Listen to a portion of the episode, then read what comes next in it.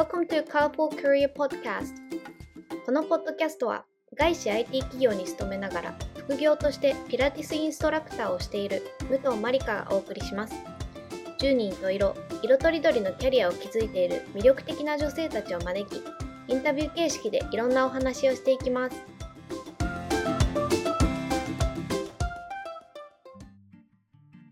はですね今回は、えー日本語教育を専門とした大学教員兼丸学園エンジョイディレクターのなりさんに来ていただきました。よろしくお願いします。よろしくお願いします。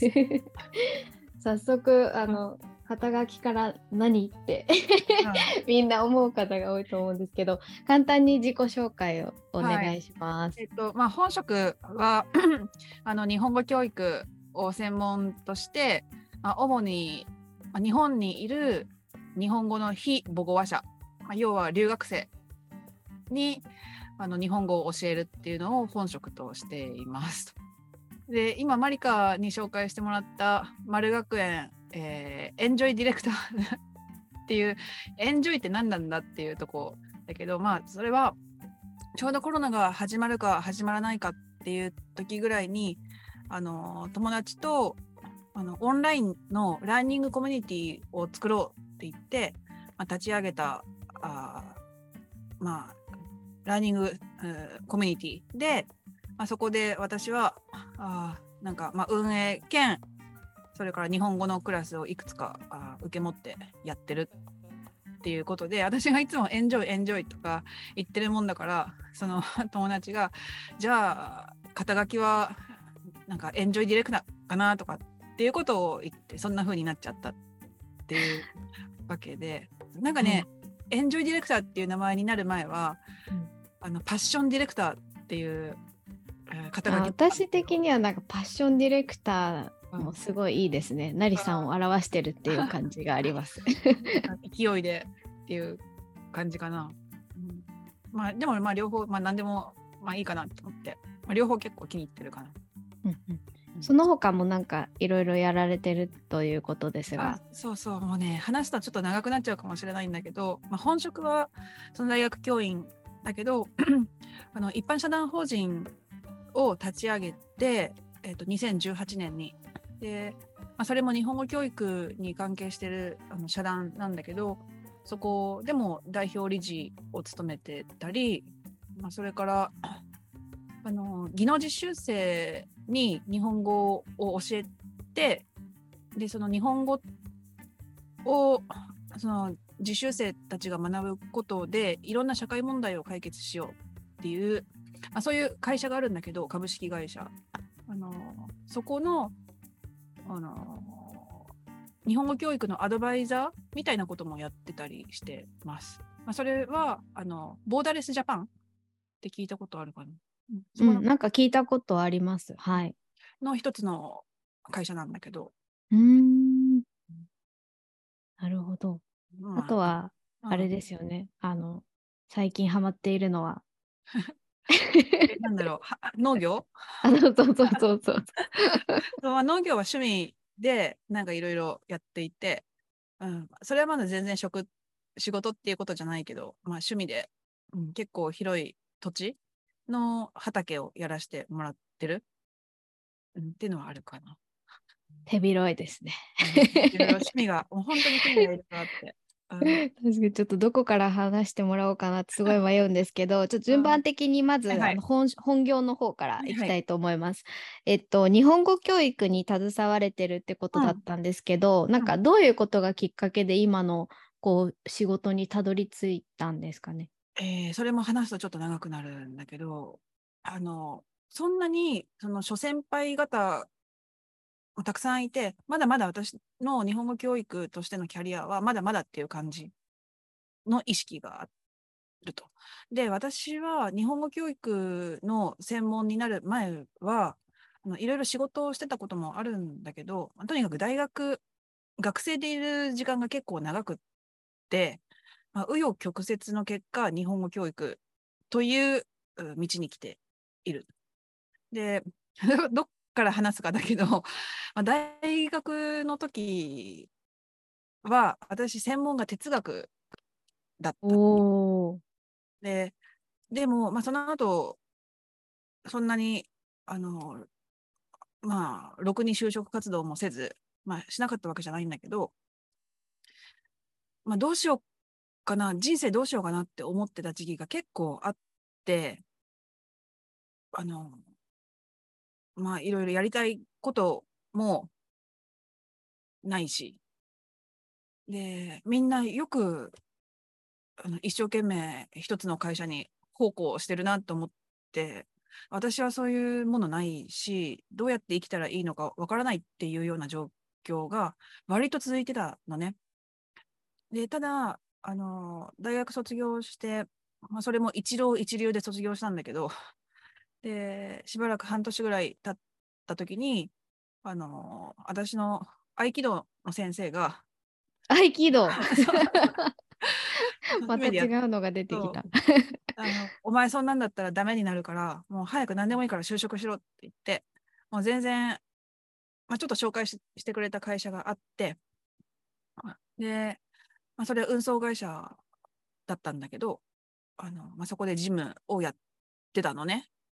で、まあ、それが25、24、5の時だったかな。で、まあ、まあ、その時リーマンショックの前で、ああ、ちょうど前。そうそうそう。それで、で、どういう運送会社かっていうと、あのーちょっと特殊な運送会社で、あの証券会社のエクイティレポートはいはい。を機関投資家にあの送るっていう、うんち。ょっと特殊なとこだったの。それを、うん、それを送るというか、運送するのを専門として。そうそうそう。へえ、え、ででもあれですよね、うん今とかだったら普通うんに、こう、ネットで送れるそものの時代の当時は、うん。当時はもう、その印刷して送るっていうことをやってたってことですね。なるほど。すごい。まあ、その会社は機関、まあ、機関投資家って、まあ、東京の場合は千代田区、中央区、港区の3区のにほとんど限られていて、しかもいろんな証券会社から出るレポートっていうのが、みんな同じ会社のあの担当の人とかに行くから、こっちで仕分けをすればかなり効率がいいっていうようなことのお会社だったのね。でも、私は、その時に、あの、まあ、証券会社が出すものじゃない？で、リーマンショックの前で、この世界は一体何なんだろうって思ったの。うんうんうんうん私も営業的な感じで、あの、いろんな証券会社、まあ、ほとんど外資系なんだけど、に担当で行ってたんだけど、あなんていうか、なんか世界を牛耳ってる感みたいな、はいはいはい。で、うーん。えーなんかその頃から、あしかも自分がし仕事をしてたその会社自体が、ブラック企業。はいはいはい。今でこそブラックっていう言葉はあるけど、うん当時はなくって、うんまあ普通に、あの残業とかも100時間超えは当たり前で、うんへえ。もう、でも残業代ないんね。へえ。で、それで、もうお昼休みの時間とかもない？やばいですね。おにぎり食べながら仕事するみたいな。うわー私の、私が手を止めたら、うんもう全部止まっちゃうみたいな感じだったのね。はいはいはいはい。結構セクハラとかもあったりして、本当にひどい会社だったんだけど、で、まあ、この世界何なんだっていう反骨精神が徐々に徐々に増えていくわけ。はいはいはい。会社に対するっていうものだけじゃなくて、その社会の、この経済社会の仕組みは一体何なんだろう。うん。でも、かといって私は、あの、学問的バックグラウンドもないし、あの、キャリア、仕事としてのキャリアも全然なくて、どうやって生きたらいいか分かんないみたいな、その、悶々とした気持ちだけが募ってってたわけ。うん。で、まあ、そんなこんなで、あの、まあ、いろいろあったんだけど、まあ、いまあ、これもまた趣味なんだけどさ、あの、博物館とか、いろんな資料館とか美術館とか行くの結構好きだったのね、その時。おー、はいはい。20その時から。うん、結構前から好きだったんだけど、はいはい。であのまあその時当時ブログというかウェブ日記というものを書いていてごめんね話がどんどんどっちらかって。全然大丈夫です。まとめるんで。うん。まとめるんで。全然話してください。あのまあ、それであの世の中には学芸員っていう資格があることを知ったわけ。ある時。うんうんうんうん。まあある資料館に行った時にあの学芸員の人がいろいろ説明してくれたのね。あの歴史とかいろんなことをでこの職業なんだろうと思ってうんうん私はこういいうことがしたかったってその時に初めて知った感じがして、えー、すごい。もう大学生の時に学芸員の資格取ってればよかったし、うんうんうん。そういうことちゃんとやってればよかったんだけど実際は。うんうん。だけどまあそういう紆余曲折を経て26歳ぐらいの時にあの学芸員っていう仕事にちょっと興味を持ち始めちゃってでそれをウェブ日記に書いたらなんかね読者のある人が あの早稲田大学のエクステンションセンターっていうあの外郭団体があるんだけどでそこので仕事をしてた人で「えーそんななりさん学芸員に興味があるんだったらあの早稲田であのひと夏で学芸員の資格を取れる講座があるよ」って言ってへえー、そんなのあるんですそうそ。でそれに参加したの。2006年の時でもう私としては久しぶりに大学というところに行くじゃん。でなんかもう朝から夜までずっと座学とかあの実習とかいろいろあったんだけど。でその座学の時にあの、まあ、教育学とかいろいろなことを勉強してあやその時に自分の中で思ってたその反骨精神みたいなうんふつふつとしてたものを、もうちょっと私はちゃんと腰を据えてやった方がいいんじゃないかっていうことを思い始めたの。うん、その時まだ26あ2006年で20何歳だったかな？27歳ぐらいかな。うんうんうんうんうん。ですごい、まあ、遅いかもしれないけど別に遅いとは思ってないけどね今のうんうん。私としては。その時はもうすごいなんかビハインドみたいな意識があったんだけど、うんでそれで学芸員の講座の時に、えっとまあ、文キャン文学部キャンパスと本部キャンパスってあって早稲田って。で文学部キャンパスで午前中授業を受けて昼休みに走って本キャン本部キャンパスの入試センターまで行ってうんうん、入試要項をもらってでその時は学芸員になろうとかっていう気持ちだったんだけど、いやうん私にはもうちょっとなんか使命があるっていうかミッションがあるみたいな気持ちが強かったから、もう全然そうじゃなく学芸員とか美術関係じゃなくてうん。経済社会学おーいう、うん大学院、えーうん社会科学研究科の経済社会学っていう大学院にうん。27歳ぐらいの時に、あの入り直した入り直したっていうか入ったのね。社会んで。研究の道に入ってって、修士が終わってでもまた2年間じゃん大学院って。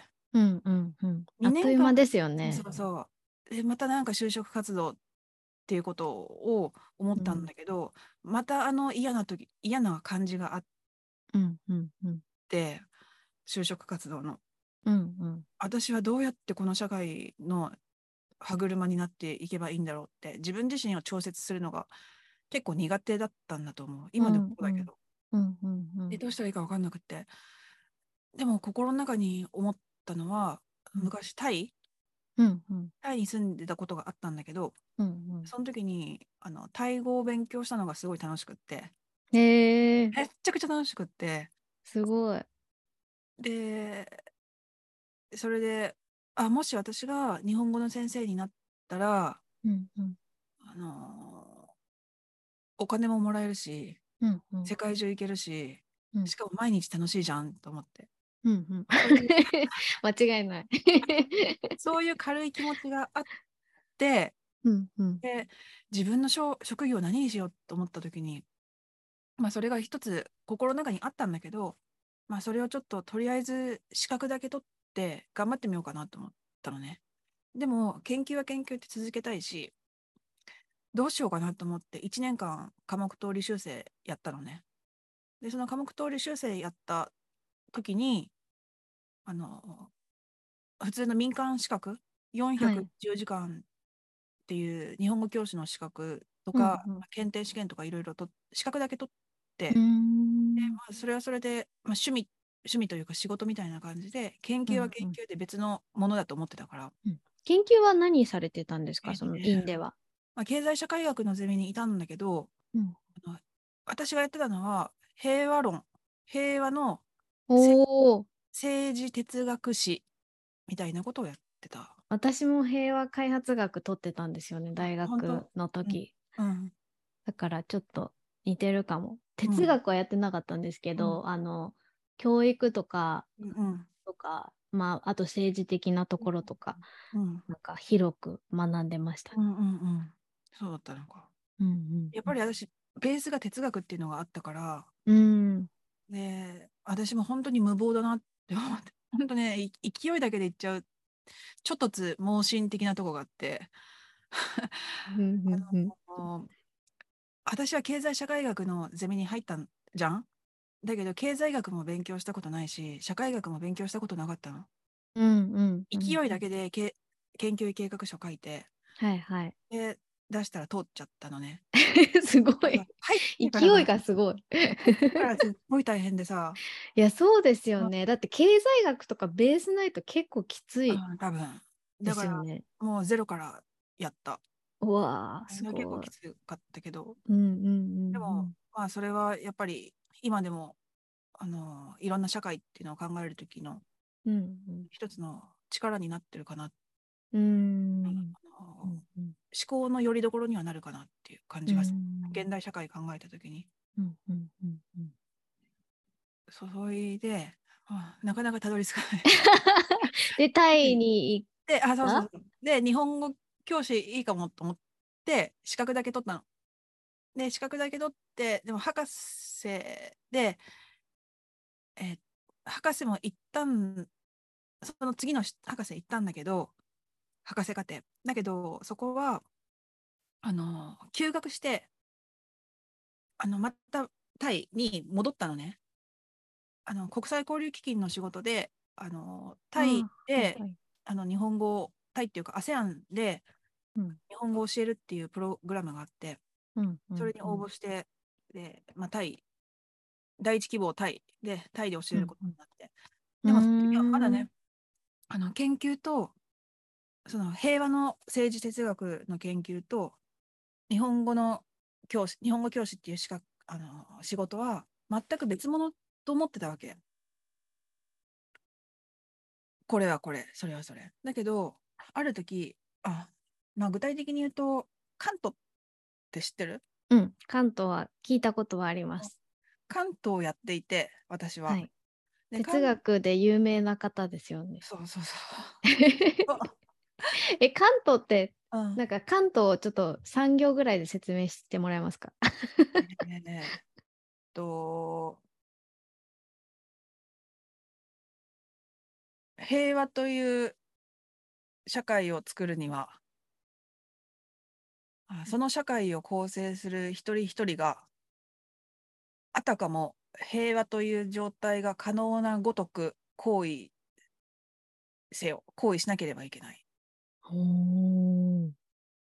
産業ではい。すごい。よくまとめてくださいました。うんまあ、平和というか、うん、かなあの一人一人が努力することをうん。あの不可能かもしれないけどその理想的なものがあってそこうんに、あの一人一人があの向かっていくうんうん努力するうん。うん。でそれはしあの社会のためでもあるしその社会としての平和でもあるし、うん。一人一人の心の中の内的平和でもある。うーん。うんなるほど。すごい。わかりました。うんちょっと大雑把に。私の振り方も大雑把だったから。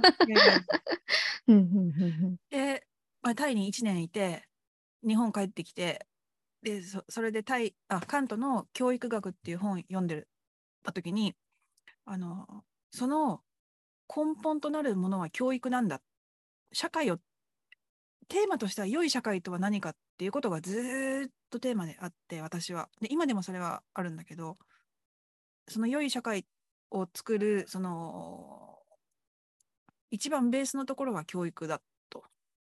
でその時にハッと気がついて私は平和論研究と日本語教師は別物だと思ってたけど私今仕事でやってるの教育じゃんってことにハッと気がついたわけ。うん。それでしかも言葉の教育っていうものをやっている。うんうんうん。で言葉最初はすごいファンシーな気持ちでやってたんだけどよくよく真面目に考えてみると言葉っていうのはその人間の思考を司るものうんうんだし、他者とやり取りしてあの社会を作っていく時に時のものが言葉だと。うんうんうん。だから言葉の教育っていうのは一人一人の思考人間の思考を伸ばすことにも関わるし他者との社会を作っていく、そのより良い社会を作っていく時にも言葉っていうのは大切なんだと思ってうんうん。言葉の教育ってめっちゃ大切なんじゃんっていうことにその時うん初めて気がついたの。おー。で1すごい。年ぐらい考えたんだけどうん。そのそれまで通りあのは研究の道を続けるうん。かあの日本語教育の道にもう本当に腰を据えていくかっていうことを迷ったんだけど、うん。やっぱり一旦気になっちゃったらそういう道に惹かれちゃってうんうんうんうん。うちの父にもそれから指導教官の先生にもちゃんと話して私はこれこれこういうことを考えてあの日本語教育の道に進もうと思う。もちろん資格はあったけど日本語教師として、まあ、一人前でやっていくためには民間の資格だけじゃ足りなくてやっぱりあの日本語教育に関係する修士号が必要だったから博士を辞めて中途退学してで日本語教育研究科っていう大学院にうんうん修士、もう一回入り直した。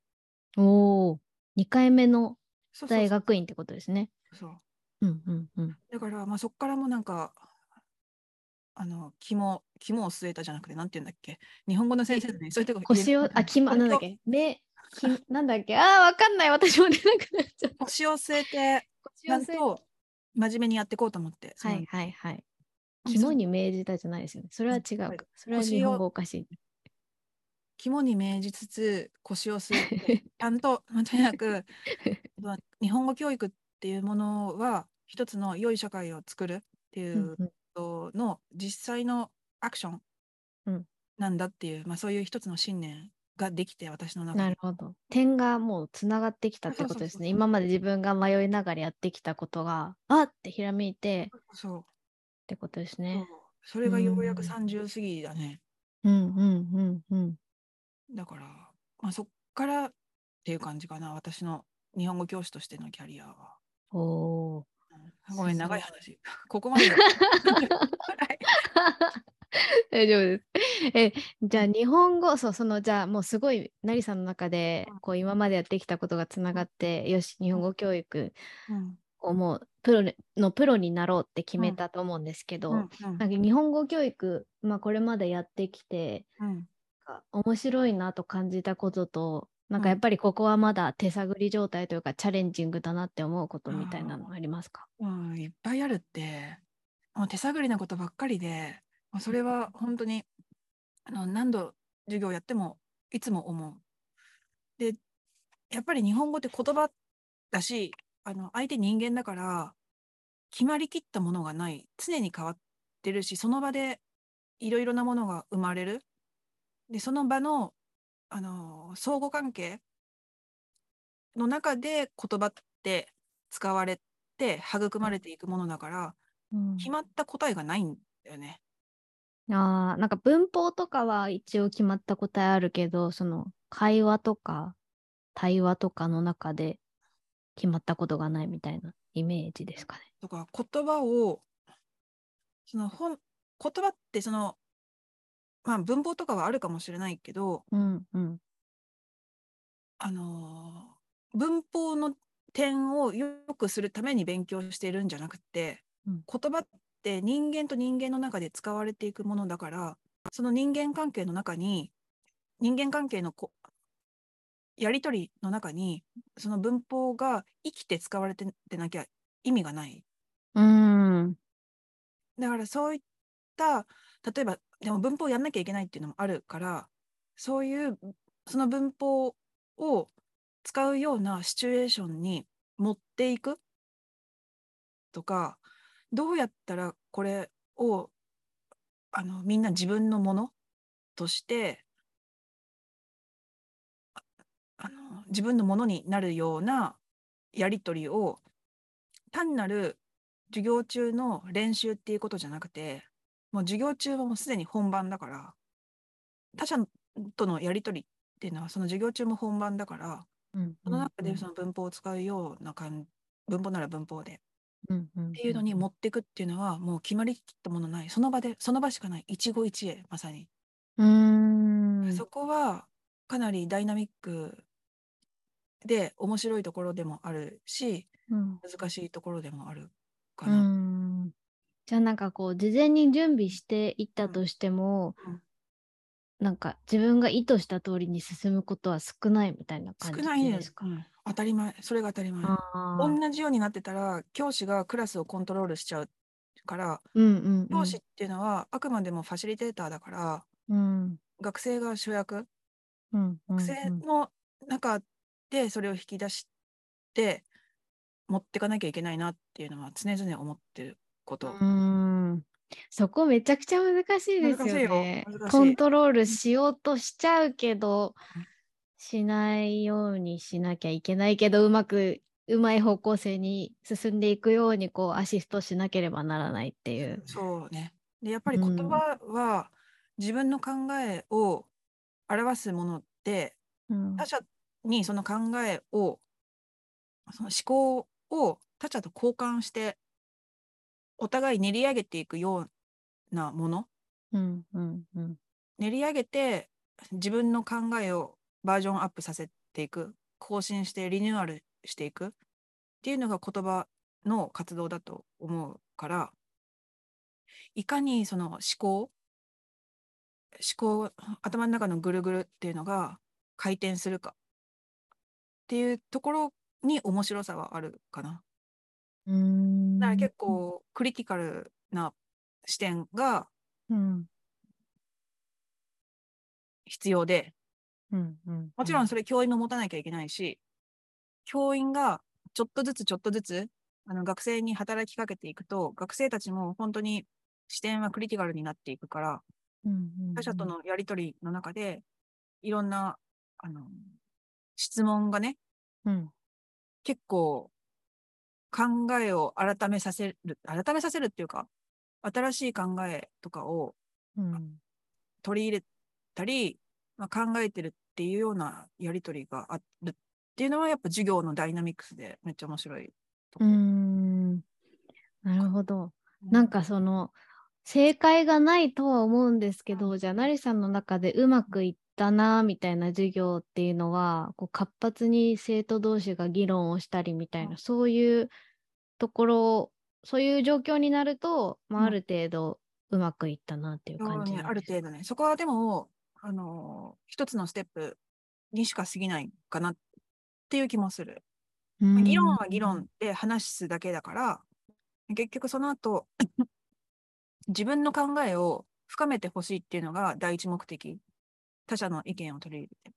だから、授業中に議論して、それをうちに持って帰って、一旦それを書く。書いて、レポート書いて、で、それをまた他の人に見せたり、見せて、ピア、ピアって他の人たちといろいろやり取りして、またそのレポートを書き直す、リライトしていくみたいな時の思考が一番最初の考えと他の人とのやり取りの後の考え、うんうん。まあ、それが変わっていくっていうのを見ると、ああ、なんか面白かったなっていう感じが。ん。なるほど、なるほど。なんか今こうファシリテーションの話が出たと思うんですけど、あのもう一個の丸学園の方うんうん。もなんかあの、まあ、私もスペイン語クラスのファシリテーターとしてやらせてもらってるんですけど、ちょっと丸学園は何ぞやってところを簡単に 説明してもらってもいいですか？えーとね、丸学園はみんながあの人生をエンジョイできるような場かな？で、エンジョイっていうのはあの学びってすごく実はエンジョイで自分が拡張されていく感じがあってででしかもそれは自分自身一人だとなかなかできない。辛い。あのムークとか流行ったと思うんだけどうんあのいろいろカーンアカデミーとかスタンフォードはいはい、カンアカデミー有名ですよね。うんうん。でそういうのがあるんけど結局一人で勉強しなきゃいけないからすごくドロップアウトする人が多いのねああいうのが。やっぱりその相互作用他者とのやり取りっていうのが人間の学びには必要というかあの良くてでしかもそれは楽しいね。他の人と一緒にワイワイあの自分を拡張し合ってるっていうのは。で、それを、まあそういうことをしたくって、まあ実際具体的に言うと、丸学園は、まあズーム、主にズームを使って、まあ、オンラインで、まあ、いろんなクラスがありますと。で、まあいろんな語学科目、英語、スペイン語、ドイツ語、中国語、まあ、韓国語っていうような、あの、語学科目だとか、百人一首とか、ナラティブコーチングとか、あとヨガ、四十八手ヨガとか、あとし最近では姿勢学っていうのとか、まあ、江戸学っていうのとか、まあ、そういった、まあ、面白い、えーいろんな科目、もちろん日本語の科目もいっぱいあるけど、あの外国人の。でそれぞれのクラスで自分があのエンジョイする、エンジョイって勉強する、学ぶだけじゃなくて、やっぱり一つの学園として、全体として、いろんな人がみんな学びたいっていう意欲のある人たちだから、私はたまたまスペイン語に興味があるけど、私は中国語に興味がある。まあ、そういった人、あと私は日本語を勉強してるっていう人をみんなでビャーってごちゃ混ぜにしたい。うーん。なんかごちゃ混ぜにしようとしてるうん試みももうそろそろ始まりそうですよね。そうししたい。うんうんうん、やっぱ、り、あの、面白いし、あの、日本語勉強している、例えば、あのスペイン人の人と、スペイン語を勉強している日本人の人が、同じ丸学園とこ、丸学にいるんだったらうん、くっつけたらいいじゃん。うんうん。で、私実際にくっつきましたね、それで。 language exchange。そうそうそうそう。マリカメキシコのクーちゃんだよね。あ、そうです。メキシコの、あの、最近高校生になったうん日本語勉強中の女の子と毎週、あの、なんか日本語と英語とスペイン語を3つ混ぜながら話してます。本当？はい。もう1年ぐらい続いてる？もっとかな。えーっと、いや、半年、あ、でも1年ぐらい続いてるのかな、うん結構続いてます。 language exchange 始まった時から続いてるので。うんうんうんかそういう話聞くとすごい嬉しい。うんうんあうん。やっぱりね、あの年とかも違って、住んでるとこも違うけど、ずーっと続いてて、多分人間関係もいろいろいいんだろうなっていうのが想像できるし、そういう language exchange っていう、そういうマッチングサービスもやってるし、あとは、やっぱり日本の学校は部活っていうのがあるから、まあ、部活っていうのを作って、うんあいろんな学級に所属している人が、あのまあ、自分の趣味のものを作ったり、新しい部活作ったり、うんその部活に自由に参加したり、みたいなことをして、なんか面白い部活とかどんなのがあるんですか？私はね、俳句部が大好き。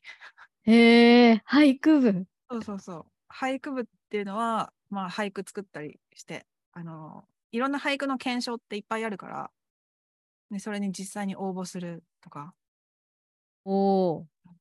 あとは、私が好きなのは思考実験部。延々とディスカッションしてる。え、何についてディスディスカッションするんですか？思考実験って聞いたことある？え、ない。あのー有名なとこで言うと、はい。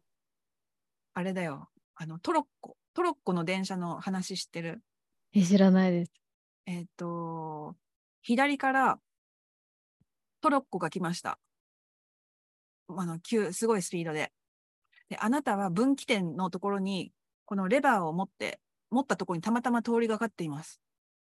で、分岐点があって、トロッコが左にまっすぐ進めば、そこには、あの、その線路の従業員の人たちが10人ぐらいそこにいて、トロッコがこのまままっすぐ進めば、10人全員死んでしまいます。だけど、あなたがレバーを引いたら、トロッコは右にそれていく。から10人は助かります。ただし、そこには1人の人が歩いています。だから、レバーを引かなかったら10人が死ぬ。レバーを引いたら1人だけ死ぬ。あなたはどうしますか？えー、怖っ。っていう究極のうん。選択を、おするす選択っていうか究極の状況に追い込まれた時にどういう行動を取るかっていうのがあって、まあ、それ思考実験っていうんだけどうん。どういう回答をするかによって自分の価値観が問われてるわけへえ。別に正解はないんだけどはいはいはい。えそういったことを部活の時にうん、みんなでねあの話し合ったりしているへえ。これ面白いね面白いですね。そんな部活があるんだ。そうそうそうあとタロット部とかねはいはいはい。まあいろいろあのクッキング部とかうんすうんうん世。界のスイーツ部とかへえ。コーヒー部いろんなものがある。そうそう散歩部とかいっぱいあるようん。だから、うんそうやって自分が好きなものをなんか他の人とエンジョイするっていう場うんうんかな。なるほど。なんかその今言ってた丸学園とか本業の日本語うん教師うんっていうのを通じてなんかこうなりさんがうんなんだろう将来的にうん。作っていきたい世界とかなんかうん。そういうのってあったりするんですか、なんか平和学ってとこにつながるのかなっていう気もなんかうん。お話を聞いてて思ったんですけど。やっぱり、うん。あの言葉を学ぶこと？っていうか言葉に関すること。言葉の活動をしていてでじそれでじ何？自分の思考を深めてほしいしで他者といろいろやり取りをしてほしい。いろんな価値観の人が世の中にいるからあの外国語っていうともう本当に世界中でその言語を学ぶ人がいるじゃない？だから世界中のいろんな価値観いろんな状況に置かれた人とまやっぱりいろんな価値観を持ってると思うからいろんな考え思考の交換ができる場っていうのが外国語教育だと思うのねだからそうそういうことは学生たちには絶対言わないああ。皆さんはいい人に、うん、いないい人になってほしいっていうことは言わないそうし、ですねでもそれは私の教師の背後にあるだけで、で、私としてはそういうふうなことを思っている。で、まあ、今回、丸学園をオンラインのラーニングコミュニティで、誰もが簡単にデバイスとインターネットさえあればできるっていうのは、あのかなりイノベーティブなことかなという気がしていて、で、あの本当にそれ、今、丸学園始まって2年半ぐらいだけど、今まで大学に来るような人とかじゃない人たちが来るのね。ああ、また違う層の人たちが。そうそうそうそうそう。で、うんうんちょっと興味あるんだけど、あの留学までは決心がつかないとか、あのまあちょっと興味がある。で、そういう人たちのその裾野がめちゃくちゃあって、日本語学校に、やっぱ世界でも日本語学校があるとこって、都市部とかじゃないとないじゃない？うんシュッとかうんうんでもそういうとこじゃなくて、もう本当にもう至るところの人でも日本語ちょっと勉強したいっていう気持ちさえあればアクセスできるから、まあ、そういう人たちに学びの場を提供できると思ってて丸学園は。